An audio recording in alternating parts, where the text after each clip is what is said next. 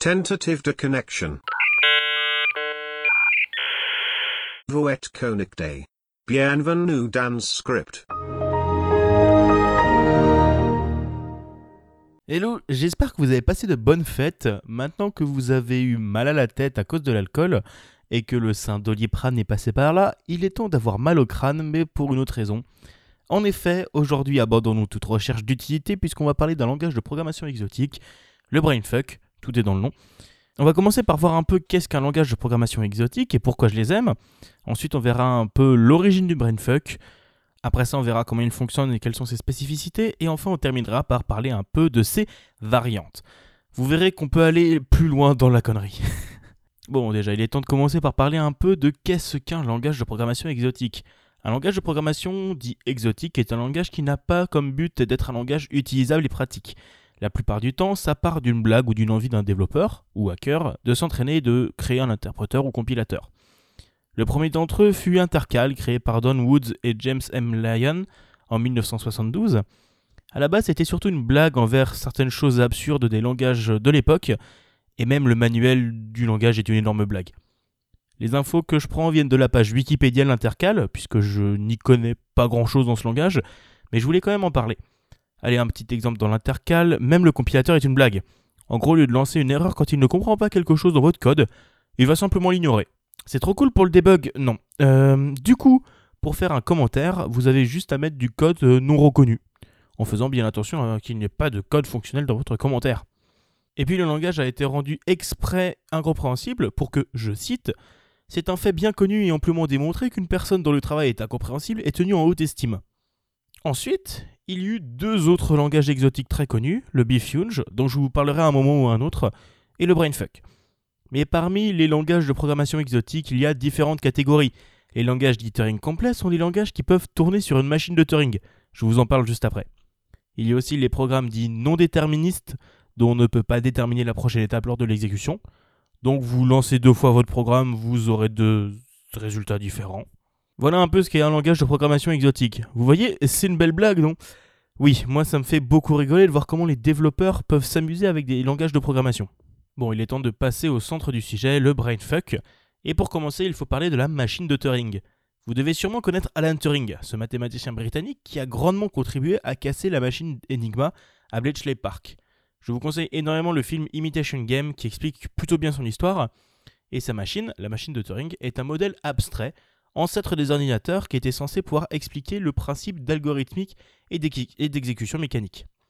Elle est composée d'un ruban infini fait de cases pouvant contenir une information, d'une tête de lecture slash écriture, d'un registre d'état contenant tous les états possibles que peuvent prendre les cases, et d'une table d'exécution donnant les instructions, le programme quoi. À la base, la réflexion était autour d'une personne virtuelle exécutant une suite d'étapes élémentaires finies comme si on est à l'étape 26 et que la case contient un 2, écrire un 6 et aller à l'étape 12. On avait donc déjà pas mal de formes basiques de programmation, avec le if, else, les goto et les entrées-sorties. On voit donc bien que même si à l'époque les ordinateurs n'existaient pas, Alan Turing avait posé toutes les bases du principe, et je pense qu'on va finir là pour pas partir sur la définition formelle mathématique de la machine. Revenons au brainfuck. C'est donc un langage de programmation exotique Turing complet inventé en 1993 par Urban Müller. L'objectif était de créer un langage Turing complet, et vous allez voir pourquoi il l'est, avec un compilateur le plus léger possible. La version actuelle du compilateur fait 171 octets, ce qui est vraiment pas grand chose, c'est moins que le fichier audio de ce podcast. Mais si le compilateur peut se permettre d'être aussi léger, c'est que le brainfuck est léger en lui-même. Il est composé d'uniquement 8 instructions sous forme de caractères et qui permettent de tout faire. Mais bon, avec si peu d'instructions, ne vous attendez pas à ce que ce soit simple de faire une boucle et des additions. Mais euh, nous en reparlerons juste après. Donc le brainfuck possède 8 instructions qui vont permettre de se déplacer dans un tableau. La définition du langage dit juste qu'il doit avoir une taille minimale de 30 000 cases, de modifier la valeur d'une case à 0 par défaut et peut prendre une valeur codée sur 8 bits, donc entre 0 et 255, ou faire des petites conditions logiques. Et pour en revenir aux instructions, il est enfin temps de vous les présenter. Déjà, il y a les deux chevrons, les petites flèches, qui déplacent le ruban à droite ou à gauche. Ensuite, le plus et le moins vont permettre d'augmenter ou de diminuer la valeur de l'octet contenu dans la case du tableau. Après ça, on arrive dans les instructions vraiment utiles. Le point va permettre l'affichage, mais pas directement en spécifiant le caractère, ce serait trop facile. Non, il va prendre la valeur de la case pointée et afficher le caractère représentant dans la table ASCII. Cela veut dire que si vous voulez afficher un A minuscule, il faut mettre 97 plus avant. C'est long, hein? Bah, Il existe quelques strates pour améliorer le système, mais ça ne change pas fondamentalement les choses. Mais vous pouvez aussi avoir des interactions avec l'utilisateur. Et oui, puisque l'instruction virgule vous permet de demander d'entrer un caractère de la table ASCII qui sera stocké sous forme d'un nombre. Et enfin, je vais vous parler de petites structures logiques. Les crochets sont là pour ça. Le crochet ouvrant est comme un genre de if. Il va faire sauter l'exécution jusqu'à après le prochain symbole crochet fermant si la case pointée est égale à 0. Le crochet fermant, lui, va faire revenir l'instruction juste après le crochet ouvrant si l'octet pointé n'est pas à 0. C'est-à-dire que vous pouvez faire des boucles et des if, pas de manière simple, mais vous pouvez quand même le faire. Et c'est tout. Voilà les seules instructions du brainfuck. Et vous pouvez aller loin avec ça. Sur la page Wikipédia du brainfuck, vous pourrez retrouver les équivalents brainfuck de la multiplication, de l'addition, du if, else, des trucs comme ça. Et vous comprenez bien que je ne peux pas vous le montrer ici. Enfin montrer, plutôt lire ici. Une chose à savoir par contre, c'est que le tableau fait au moins 30 000 cases, mais rien ne dit au compilateur s'il doit être une boucle ou non. Sur certains, si vous êtes sur la case 0 et que vous allez à gauche, vous irez sur la case 29 999. Sur d'autres, ça plantera peut-être. On peut donc dire qu'on est en arithmétique modulaire Z sur 30 000 Z. Certains compilateurs acceptent la définition de macro pour faciliter quand même l'écriture du code en brainfuck, avec par exemple une fonction pour se déplacer jusqu'à une case, ou une autre pour remettre à zéro un octet. Mais encore une fois, ce n'est pas le cas partout, loin de là.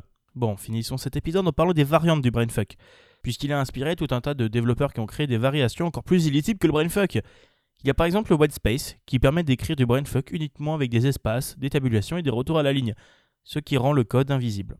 Mais il semble être un peu plus qu'une simple réécriture du brainfuck. Il y a aussi le hook. En gros, chaque instruction sera remplacée par deux hooks avec des intonations différentes. Oui, donc si vous dites votre code à l'oral, vous aurez l'air d'un singe. Et c'est pas pour rien, puisque ce langage a été fait pour pouvoir être compréhensible par un orang-outan. Et encore là, c'est lisible puisque chaque instruction fait la même taille. Mais la dernière variante dont je vais vous parler est le spoon. Vous allez pouvoir coder toutes les instructions du brainfuck, mais avec un codage de Huffman. Donc à chaque instruction va être une suite de 1 et de 0 de taille variable. Pour ceux qui ne le savent pas, le codage de Huffman est un algorithme de compression de données sans perte qui utilise une estimation du nombre d'apparitions de caractères dans un texte pour lui donner une signification. Donc un caractère qui apparaît beaucoup aura une traduction plus courte qu'un caractère qui n'apparaît jamais. Le tout étant basé sur une structure d'arbre très intelligente qui permet de déterminer en gros quelle va être sa valeur du coup. Et voilà, cet épisode de script est terminé. Merci à vous de l'avoir écouté, ça fait très plaisir. La prochaine fois, on retournera sur les langages liés au web avec le, CSS. Oui, je préfère finir par mon préféré, le JavaScript. Comme d'habitude, je remercie beaucoup les personnes qui vont m'aider à relire ce texte. Vous pouvez me faire des retours directement sur Twitter bigaston. Pour me soutenir, ça se passe gratuitement sur utip.io slash bigaston ou sur patreon.com slash bigaston, que j'ai refait récemment. N'hésitez pas à parler du podcast autour de vous et je vous souhaite une bonne journée. Allez, salut tout le monde.